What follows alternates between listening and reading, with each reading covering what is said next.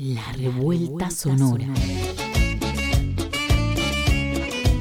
Organización feminista. Historia de luchas. Activismos callejeros. Una mirada desde la intervención política de lo cotidiano. Armando mundo feminista. Revolucionando los sentires. Somos la mega ardiendo. Estamos cerca. Esto es La, revuelta, sonora. Somos el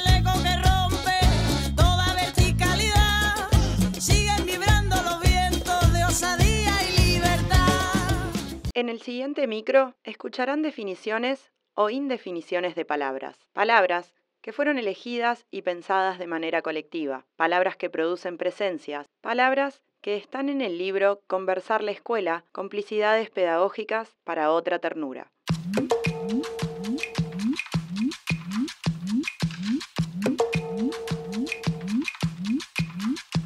El libro Conversar la escuela, complicidades pedagógicas para otra ternura, surgió en plena pandemia de coronavirus y ante la necesidad de pensar la escuela de otra manera.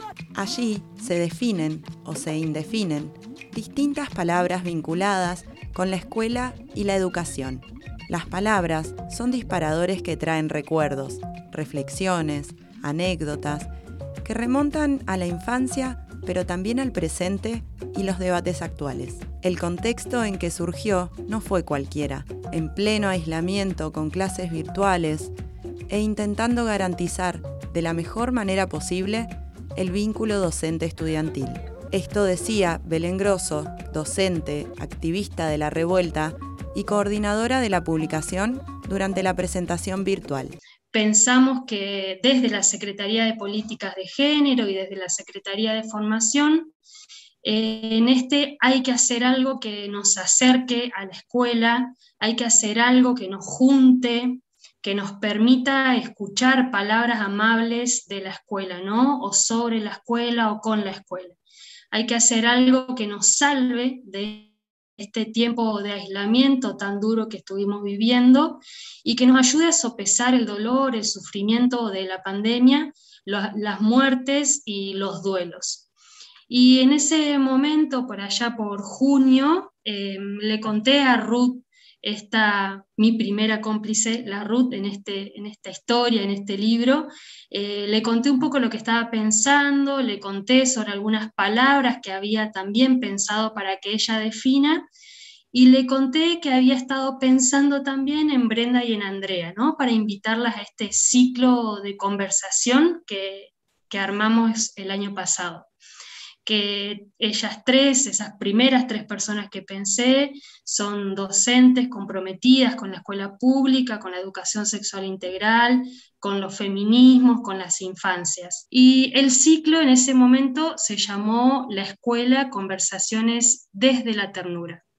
Y es que un poco yo necesitaba corporalmente que fuera desde allí, ¿no? Desde la fragilidad propia del tiempo en el que estábamos y la propuesta fue definir o sabotear algunas palabras. Y fue una invitación que tuvo recuerdos y confidencias de nuestras propias infancias, de los dolores y de las alegrías que provocó la escuela primaria particularmente, y fue una oportunidad, me parece, para reparar un poco esas niñas y esos niños que fuimos. Eh, sobre las palabras elegidas y que elegí y que ustedes van a poder encontrar en el libro, sí las pensé con, con un interés político de quien tenía que definirlas o sabotearlas. Y sobre el libro, seguramente después vamos a hablar más, pero quiero detenerme solamente en que los orígenes era una revista eh, muchas docentes nos escribían para pedirnos esas definiciones que, dábamos en esas conversaciones.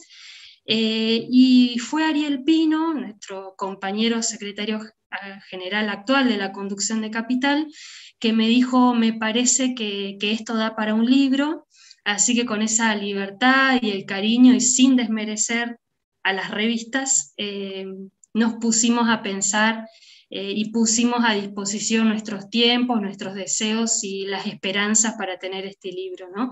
con la confianza pedagógica incondicional también de toda la comisión directiva que nos dio rienda libre para este, para este material. La profesora e investigadora Beatriz Greco fue invitada para comentar la lectura del libro y durante la presentación virtual compartió sus sensaciones. Mm, me, me, impactó esto de las definiciones, porque nunca hubiera pensado que ustedes se dieran la tarea de definir.